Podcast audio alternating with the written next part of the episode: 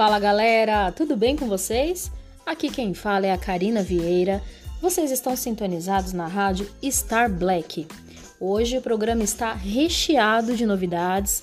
Temos convidados, pessoas empoderadas com muita representatividade para falar sobre o tema A música como ferramenta de expressão e luta contra o racismo. Junto ao tema, falaremos sobre o racismo, suas estruturas citaremos alguns trechos de músicas que retratam as dores e lutas da população negra. Bom, gente, antes de chamar a primeira convidada, eu vou falar um pouquinho sobre a história da escravidão.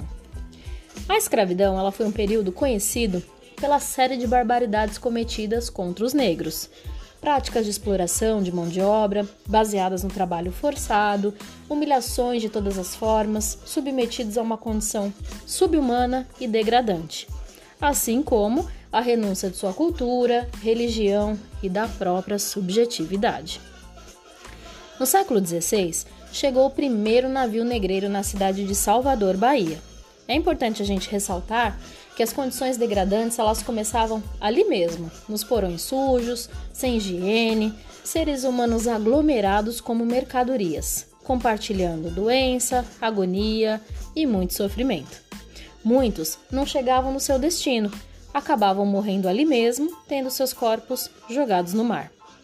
Alguns eventos históricos, como a abolição do tráfico em 1850, depois a Lei do Ventre Livre em 1871, que concedia liberdade aos filhos de escravos, e, em 1885, a Lei dos Sexagenários, que concedia a liberdade aos escravos maiores de 60 anos. Todos esses eventos marcaram uma história de lutas e notoriedade de providências tão tardias, pois somente em 13 de maio de 1888 que finalmente ocorreu a abolição da escravidão, assinado pela princesa Isabel. Com tudo isso, a liberdade não ocorreu de fato. Os negros, após a abolição, não tinham respaldo, condições dignas e locais para viver. Algo muito presente em nossa sociedade contemporânea, enraizada de preconceitos e uma violência estrutural presente nas desigualdades sociais e discriminações vivenciadas pela população negra. A ciência, gente, a ciência ela teve grande participação na ascensão do preconceito contra os negros, com suas teorias raciais. Vocês já ouviram falar em Nina Rodrigues? Pois é, o médico baiano e estudioso do negro e da criminalidade representou importantes teorias no Brasil, com a criação de códigos penais distintos para negros e brancos, ele defendeu a hipótese que as diferenças raciais ocasionavam diferenças comportamentais e morais, que não havia possibilidade de fazer mesmas exigências para brancos e negros. Além disso, ele discutiu que a inferioridade do negro é incontestável e ainda sua incapacidade de relacionar-se com a civilização europeia não havia como remediar, defendendo também argumentações como o fato da ossificação precoce das suturas cranianas dos negros ser consequência de sua inferioridade e não causa, como defendiam outros autores. Gente, são várias as colocações que tratam o negro como sendo uma raça inferior e desprovida dos mesmos aspectos que o branco. Inclusive, estudiosos citados por Rodrigues mencionavam que o negro só poderia alcançar o branco se de fato esse parasse de evoluir, algo impossível, pois os negros só conseguiam evoluir com o contato com os civilizados, justificando assim que foi algo bom para o negro o deslocamento da África para a América, em virtude do contato com o branco civilizado, mesmo que fosse como escravo. É mesmo. Mesmo com todas essas abordagens, existiu a tendência em negar a realidade do preconceito racial, Pouquinho depois da abolição, teve Rui Barbosa, ministro e secretário, que queimou documentos oficiais que provavam a escravidão, com a alegação de apagar a vergonha. Gente, até o momento estamos submetidos a discursos que negam a existência do racismo, mas sabemos o quanto ele é presente, ora silencioso, inconsciente, ora explícito e tenebroso em ações policiais, nos tribunais, nas oportunidades de emprego, no abandono e na exclusão. Pessoal, chegou uma música aqui para mim muito bacana que eu queria dividir com vocês, do Rico da Lazan. Essa música diz o seguinte: Caro menino branco, esse nosso encontro pede a lucidez de saber o lugar que me encontro. E você, por sua vez, se é para andar ao meu, la ao meu lado, saiba que alguém foi senhor, alguém foi escravo, e entre nós, esse espaço pede alguns passos. Gente, eu vou chamar agora uma pessoa super importante aqui no nosso tema, que é a Paula Neves. Vem pra cá, Paulinha!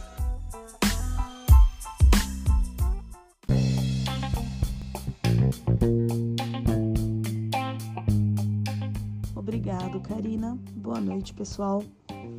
Uma das formas de se abordar o tema racismo é a gente percebendo ele enquanto um limitador do acesso a itens de primeira necessidade do ser humano, como saúde, alimentação, educação, emprego.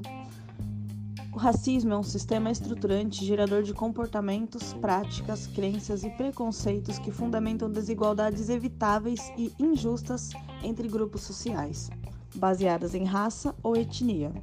De acordo com Ramos, quando pensamos no Brasil, precisamos compreender que a identidade nacional brasileira é profundamente marcada pelos valores que se perpetuaram e deram significado aos engendramentos econômicos em que a mão de obra negra foi utilizada. Agora ela cresceu, quer muito estudar, termina a escola, a apostila, ainda tem vestibular e a boca seca. Seca vai pagar a faculdade, porque preto e pobre não vai pra Foi o que disse a professora que ensinava lá na escola, que todos são iguais e que cota é esmola.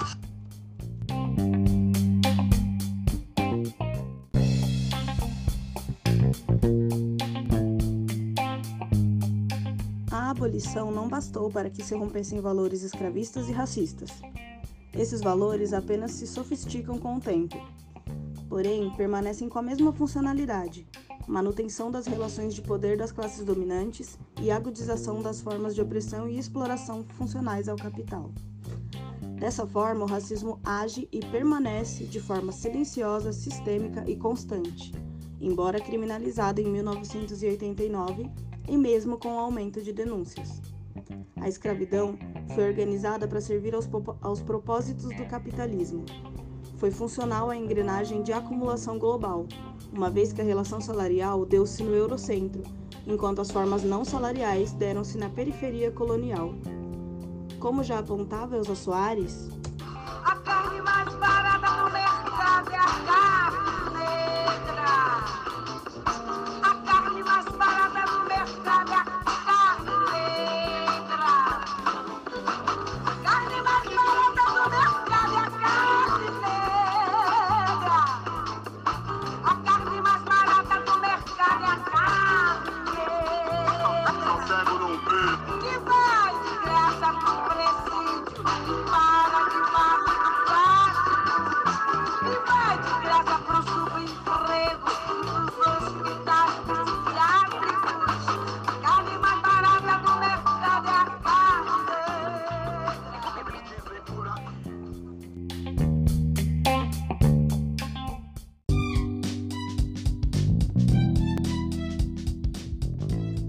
Nesse mesmo período surge a noção da democracia racial, com seu imaginário de relações harmônicas e, portanto, não discriminatórias, vigentes até os dias atuais. Tal ideologia baseia-se na crença de que o distanciamento entre negros e não negros não se deve a questões raciais, deve-se apenas a questões econômicas e sociais. Quebrar o padrão de silêncio e passividade diante da discriminação racial não foi simples, os grupos dominantes dificultavam o desenvolvimento da consciência negra, esperando que o confronto racial das classes antagônicas teria possibilidades diminutas.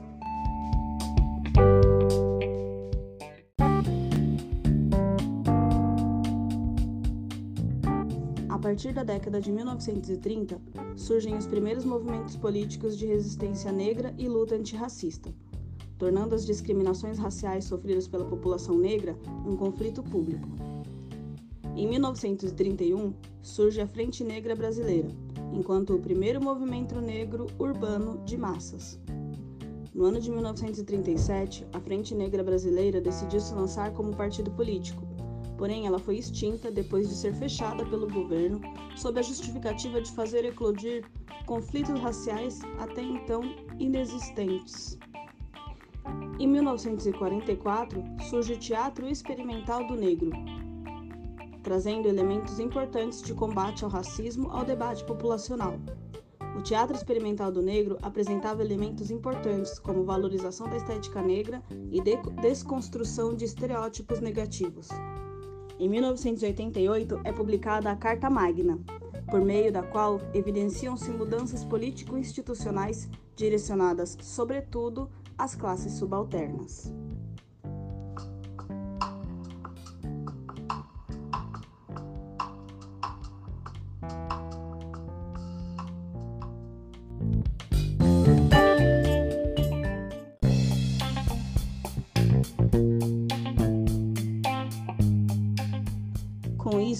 Surge a Lei 7.716-89, que tipifica os crimes de discriminação racial, tornando inafiançável e imprescritível na forma da lei.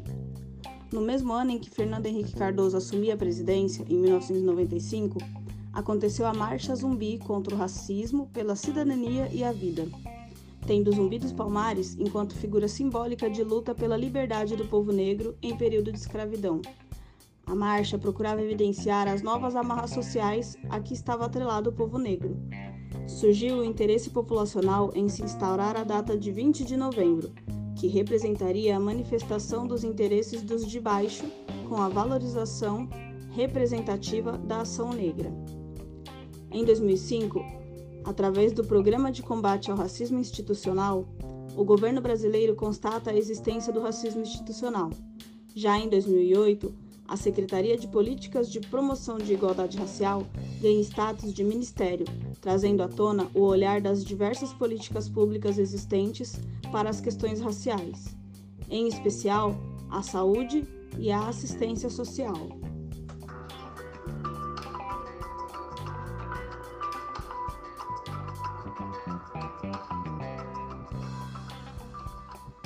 Em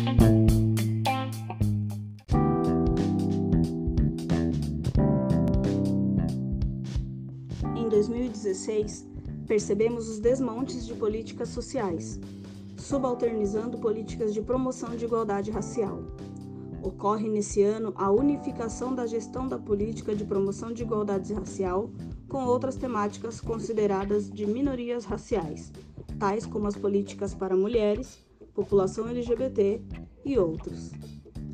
No governo Michel Temer, ocorreu o corte da dotação de recursos públicos para políticas públicas direcionadas à população negra.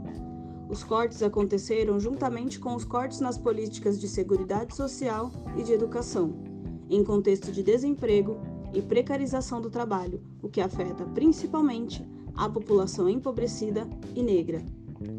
No final da década de 70 e início dos anos 80, os Panteras tornaram-se referência aos movimentos negros brasileiros, que voltam a denunciar o racismo e a questionar a democracia racial.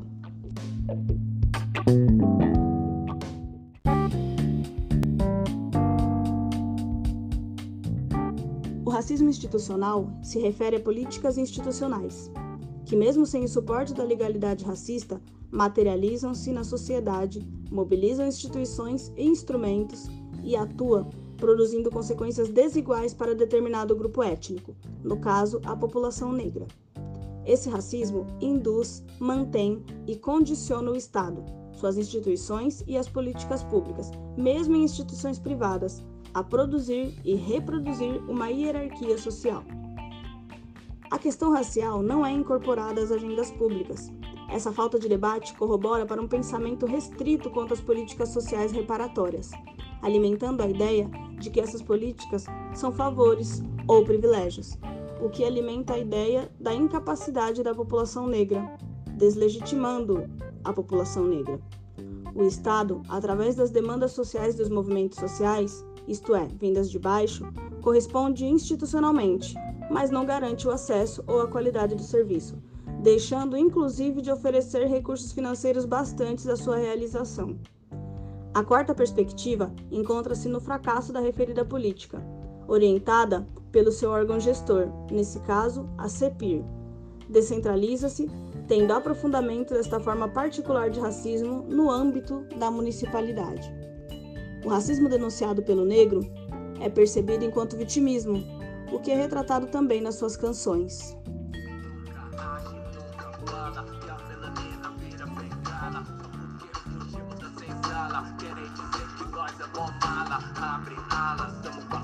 Polícia não quer, estão embaçando, preto, cargo no se de.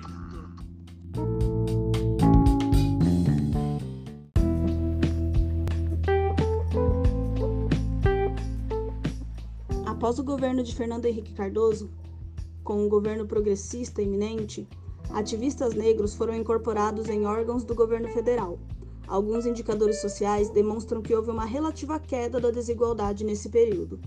Ainda assim, o Brasil continua sendo um dos países com mais desigualdade no mundo. Os negros expressam em suas artes a luta contra toda essa tentativa de sequestrar suas conquistas.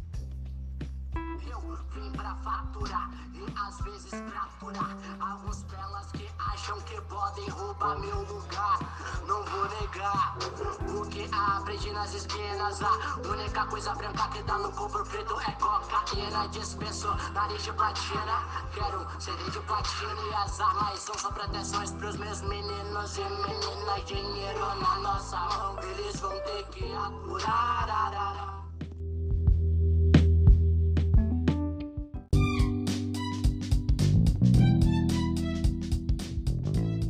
O racismo hoje é premissa de uma política voltada à hegemonia, que aprofunda as desigualdades e fragiliza a democracia.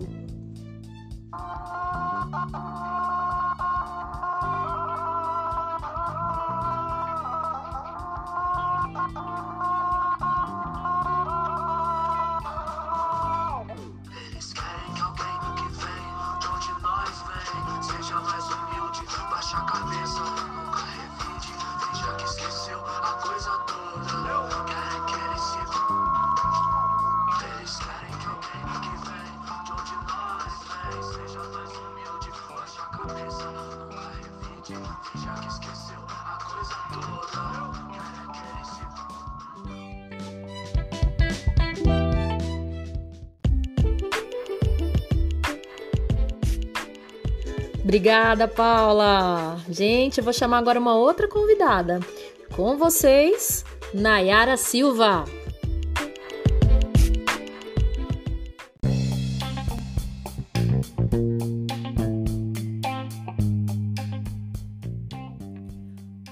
Obrigada pela oportunidade de estar participando aqui com vocês para falar desse assunto de grande importância.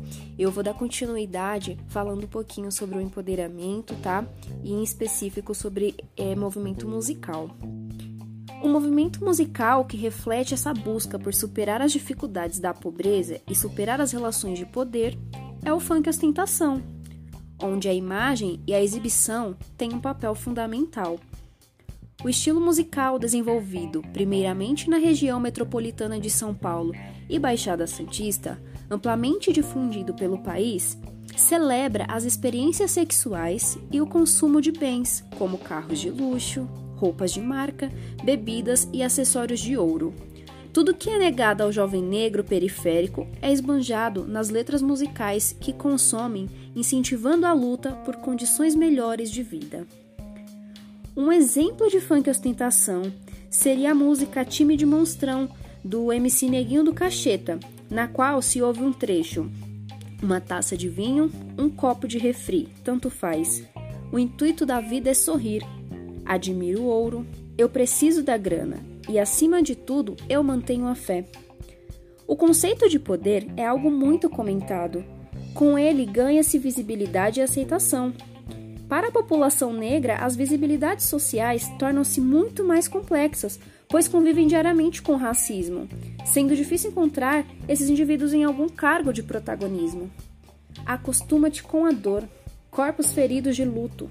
Vivenciamos miséria, vencemos. Paro e escuto o motor V8 roncando e anunciando a chegada de quem lutou contra a fome quando a vaca estava magra. Esse finalzinho também faz parte da música do MC Neguinho do Cacheta. É isso aí, pessoal. Muito obrigada.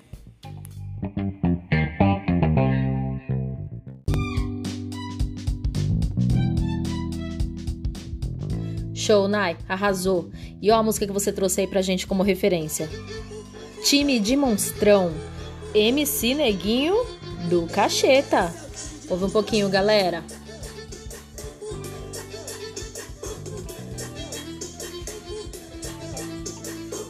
Só pra instigar um pouquinho. Pancadão. Pancadão. Pancadão. Galera, agora eu vou trazer uma pessoa que vai falar um pouquinho pra gente sobre alguns movimentos. Vem pra cá, José Magaton.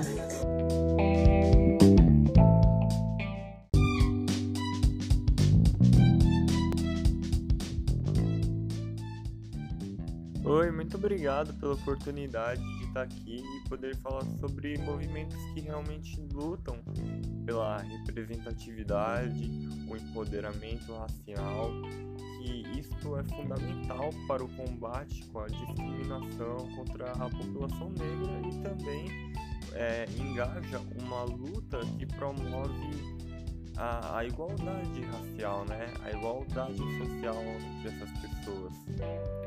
É, e de grande destaque eu posso citar o, movimento hip hop. Ele está principalmente ligado a esse estilo de música e também tem uma grande influência do movimento rap. O hip hop ele tem a origem dele, ele surgiu na periferia dos Estados Unidos e ele veio em conjunto com grafite, breakdance, rap e todos esses outros tipos de arte que tem uma mesma subcultura. Então, é, com tudo isso com um grande objetivo de abordar o combate ao racismo e à discriminação, é, que naquela época é, era bem menos abordado do que hoje, era bem menos evidente, né? O rap é o nome do estilo musical que está atrelado ao hip hop. Segundo Loureiro, em 2016, o uso da palavra rap vem do século XIV e se referiria a algo mais ou menos como bater ou criticar. A sigla rap, segundo o autor, significa ritmo e poesia, ou então em inglês, Rhythm and Poetry. No Brasil, o movimento hip hop surge na década de 80, difundido principalmente pelo rap. O grupo Racionais MCs marca esse início. Mano Brown, Ice Blue, da periferia da Zona Sul de São Paulo, Ed Rock e Kelly J da Zona Norte. Eles formaram um grupo em 1988. No primeiro álbum dos Racionais, denominado Holocausto Urbano, as músicas representam uma visão crítica do mundo enxergado pelo lado da periferia, segundo Garcia 2004, página 168. Muro esse que representa a segregação social sofrida pela população negra e periférica. A proposta do grupo é de fazer de sua obra não só diversão, mas um instrumento de crítica e de ação. Garcia, 2004, página 171. O grupo também questiona divergências e diferenças das formas de violência de forma generalizada sofrida principalmente pelo povo negro e pobre. Suas letras também dizem respeito a toda a nossa sociedade no geral, como questões de violência entre relações familiares, entre homens e mulheres, traficante viciado, vaidade, publicidade, alcoolismo, justiça e entre vários outros temas que são abordados em suas músicas.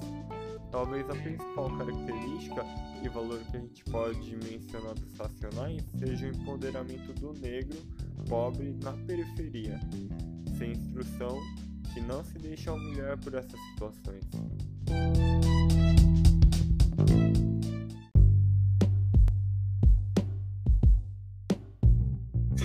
É isso aí, Zé. Obrigada. E é o som de Racionais que eu vou chamar nossa próxima convidada, Edna Francisca.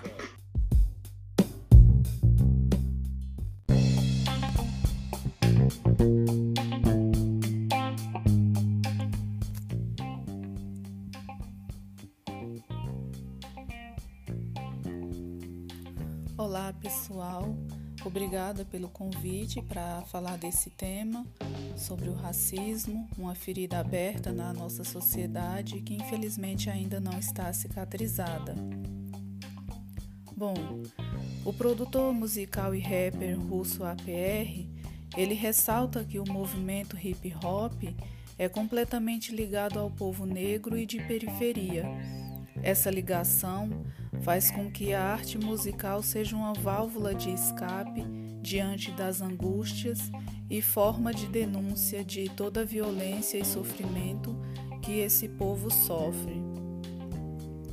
Na letra da música Nego Drama de Racionais MCs, percebemos a desigualdade, racismo estrutural destinado ao negro de periferia e à miséria.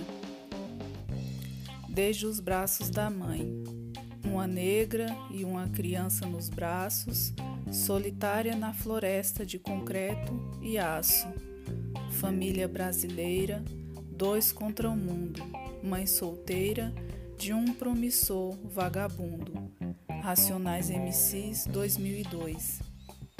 Nesse trecho, percebe-se que o lugar do negro é predeterminado, de forma que não se espera grandes coisas do destino de uma criança negra que nasce na periferia. Um outro trecho de, de denúncia voltada na música pode ser encontrada na, na música capítulo 4, versículo 3, onde em seu primeiro trecho versa sobre os dados de violência e desigualdade que acometem o povo negro. Bom, vamos agora a alguns dados estatísticos. 60% dos jovens de periferia sem antecedentes criminais já sofrem violência policial. A cada quatro pessoas mortas pela polícia, três são negras. Nas universidades brasileiras, apenas 2% dos alunos são negros e a cada quatro horas um jovem negro morre violentamente em São Paulo. Nacionais MCs 1997. Outros grupos surgem no mesmo movimento hip hop brasileiro é, por meio de principalmente do rapper o grupo Facção Central, criada em 1989 na periferia de São Paulo, traz em suas letras, assim como os Racionais, o retrato da realidade da periferia. Uma música marcante que pode ser usada como exemplo é a 12 de outubro. Ela diz o seguinte: Cadê o meu presente, o meu abraço? A bicicleta que sonhei não vem com laço. Não tem bolo nem alegria. É dia das crianças, mas não para a periferia. Facção Central, 1999.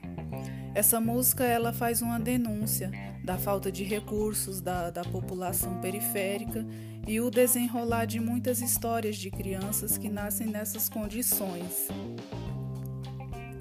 O povo negro encontra no hip hop e no rapper uma forma de expressar as necessidades, de denunciar as injustiças que fazem parte do seu cotidiano e limita o acesso a uma vida digna. Então, essas letras vão sempre estar retratando essa realidade. Tanto o rapper quanto o hip hop vai trazer em suas letras uma forma de denúncia e também de luta para que haja a igualdade racial.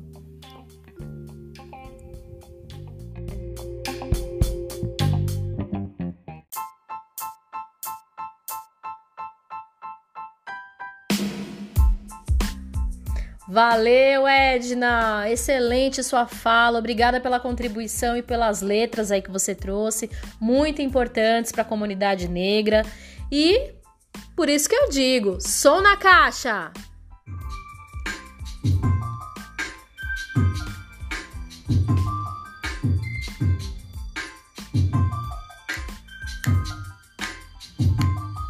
Nego drama entre o sucesso e a lama Dinheiro, problemas, inveja, luxo, fama, nego, drama, cabelo crespo e a pele escura, a ferida, a chaga, a procura da cura, nego drama.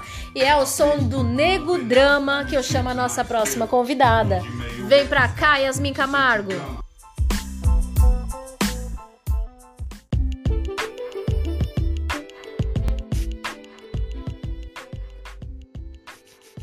Olá, muito obrigado pelo convite. Eu sou Yasmin. Eu vou falar com vocês sobre o empoderamento social, especialmente da população negra. Em meados dos anos 80, a palavra empoderamento era popular e muito ligada à mulher. É um tema que representa o um movimento individual e coletivo, empoderar-se para poder empoderar uma sociedade. O empoderamento é um termo bastante presente dentro de grupos de lutas sociais. A exemplo, o empoderamento negro.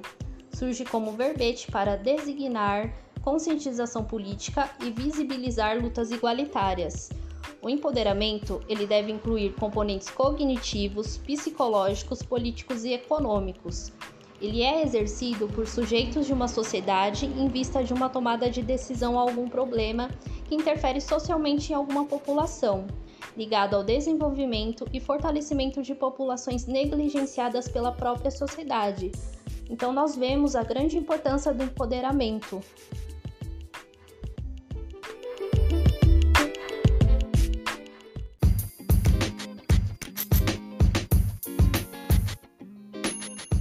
Obrigada, Yas.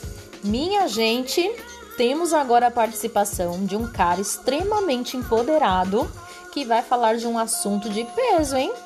Ele vai falar nada mais nada menos sobre a mulher do fim do mundo, gente. Vem pra cá, Felipe Mendonça.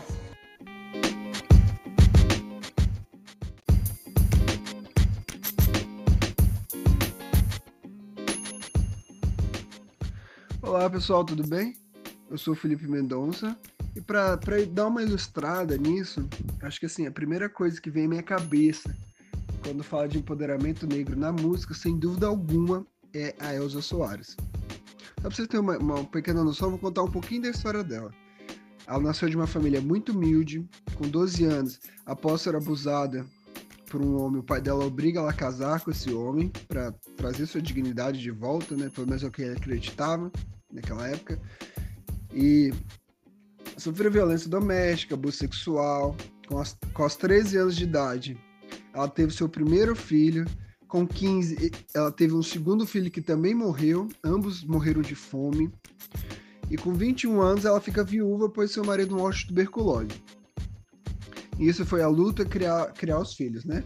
Em 1950, ela, ela é, sua filha recém-nascida, ela foi sequestrada, que é a Dilma, né?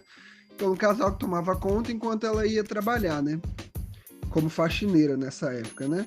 E depois de 30 anos ela reencontra sua filha e ela decide até perdoar esse casal porque cuidaram muito bem da filha dela, né?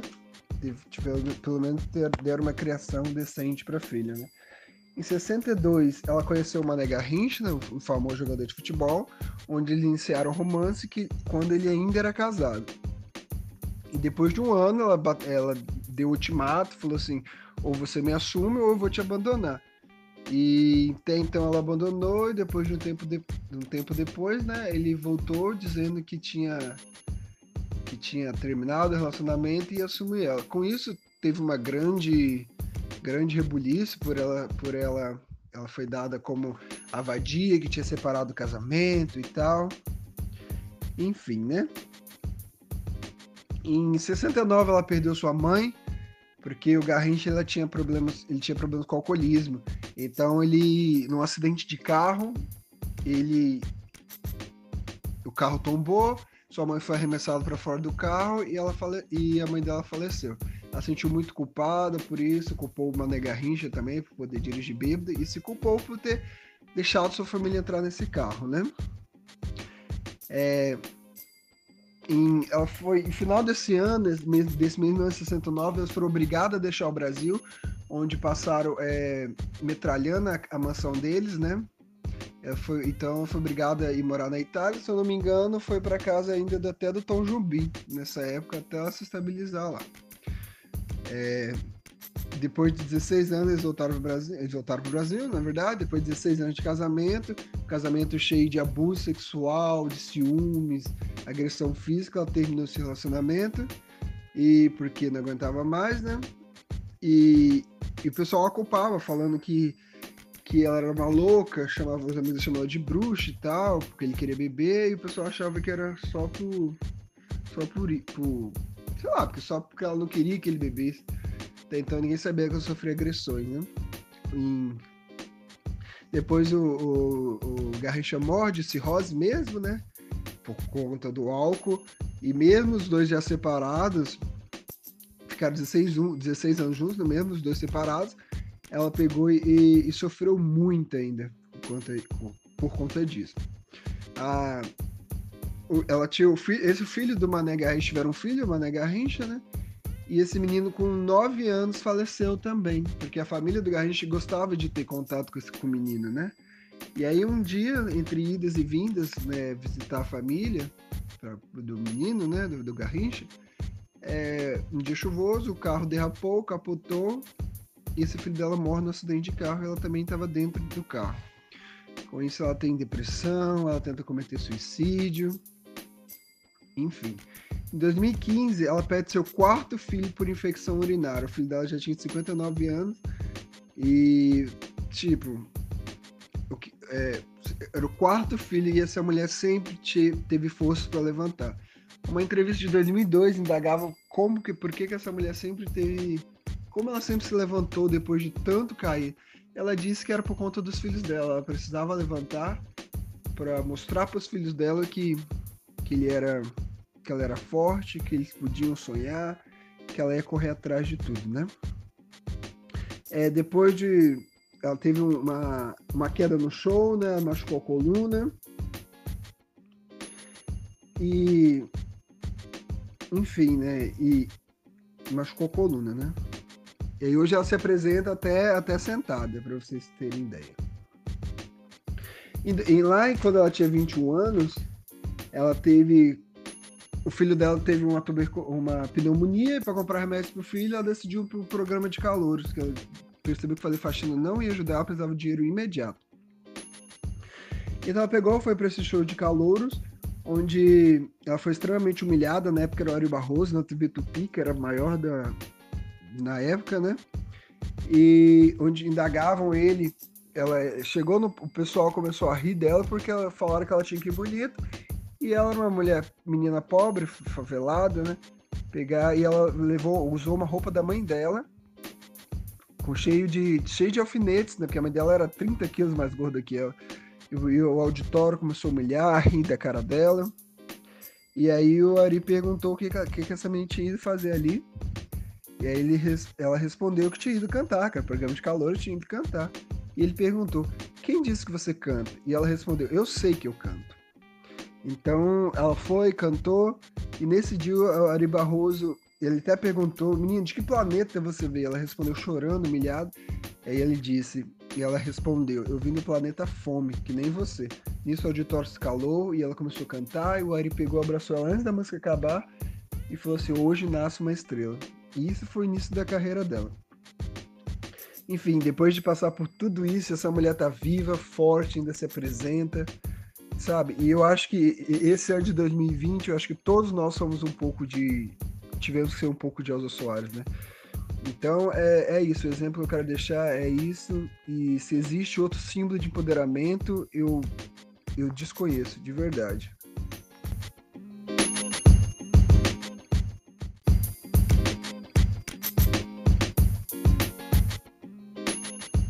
É, Felipe, fiquei até emocionada agora, hein? Que história, gente, que mulher.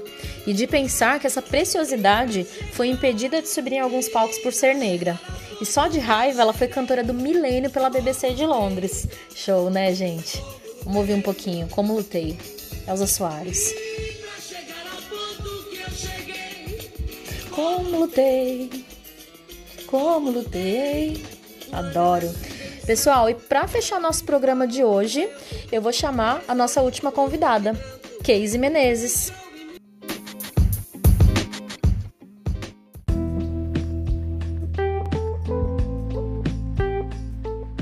Boa noite, Karina.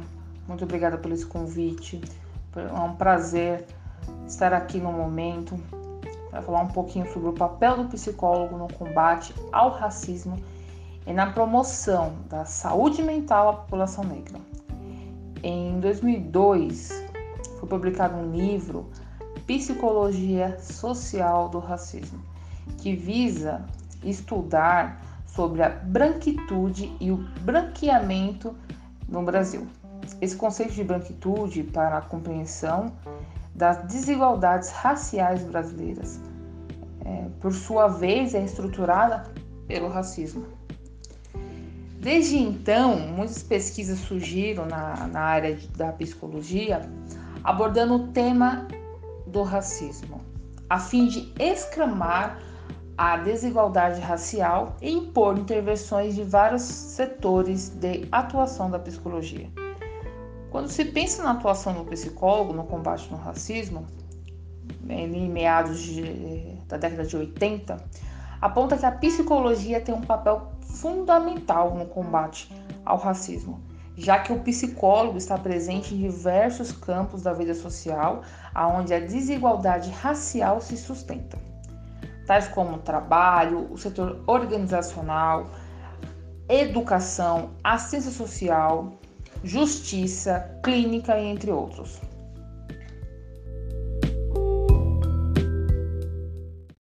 Em 1990, duas ONGs foram referência no combate ao racismo. Uma denominada CET, Centro de Estudos das Relações de Trabalho e Desigualdade, criada pela psicóloga Maria Aparecida Silva Bento. A outra, denominada AMMA, Psique e Negritude, criada em 1995 por quatro profissionais negras da psicologia. Silva de Souza, Marilza de Souza, Ana Maria Silva e Maria Lúcia da Silva. Essas duas ONGs foram de grande contribuição à promoção da igualdade racial. Desempenharam papéis extremamente importantes e fundamentais a apoiar ações no combate ao racismo em relação ao trabalho e saúde, e principalmente articular junto à categoria de psicólogos publicações, seminários, projetos sociais referente à psicologia e nas relações raciais. Os livros Tornar-se Negros e Pele Negras, Máscaras Brancas já apresentavam estudos importantes em que evidenciaram né, é, as consequências do racismo. Ambos reforçam que o racismo afeta de forma é, de como se desenvolve a saúde psíquica da população negra, podendo fazê-los desenvolver sintomas psicossomáticos e inibições e também impedimentos o que faz a população negra desenvolva uma imagem distorcida, descolada da própria realidade e das racionalidades. A partir da década de 80, o tema começa a ser debatido, né, o tema racismo. No entanto, esse fenômeno social ele deve ser é, estudado não apenas como um fenômeno ligado às relações de poder estruturais da nossa sociedade, é por, e, portanto, essa temática, essa demanda, ela deve ser considerada como um comprometimento ético-político ligado aos direitos humanos e à luta antirracial. Isso é o fruto de um olhar do negro para a psicologia, mas não da psicologia em relação ao negro como um objeto. Né? E a partir desse olhar que a psicologia social brasileira se compromete em combate ao racismo, de fato. O psicólogo ele, ele deve ser capaz de identificar, elaborar e desconstruir o racismo e os seus efeitos psicossociais. Karina, finalizo por aqui. Muito obrigada por esse tempo prestado, pela sua escuta e pelos nossos ouvintes da nossa rádio. Muito obrigada e uma boa noite. Obrigada, Casey. Obrigada a todos os convidados pela participação. Quero agradecer também a todos os nossos ouvintes. E a propósito, você que esteve conosco até agora, acompanhando esse programa tão especial, deve estar se perguntando: o que, que eu posso fazer para ajudar no combate ao racismo? Então presta atenção que essa é para você. Consumam a arte de artistas negros, sigam pessoas negras que falem sobre o racismo em suas redes sociais. Isso faz com que esses artistas e influencers negros ganhem visibilidade e sirvam de referência ao combate ao racismo, além de se tornarem fonte de identificação e representatividade para a população negra. Imagine só, gente, uma criança negra que cresça se sentindo representada por um artista, um influencer, que querendo ou não estão em alta ultimamente, principalmente entre os mais jovens. Na professora da escola, na repórter da TV, entre outros. Trata-se da dignidade dessa criança, do seu bem-estar, da sua autoestima.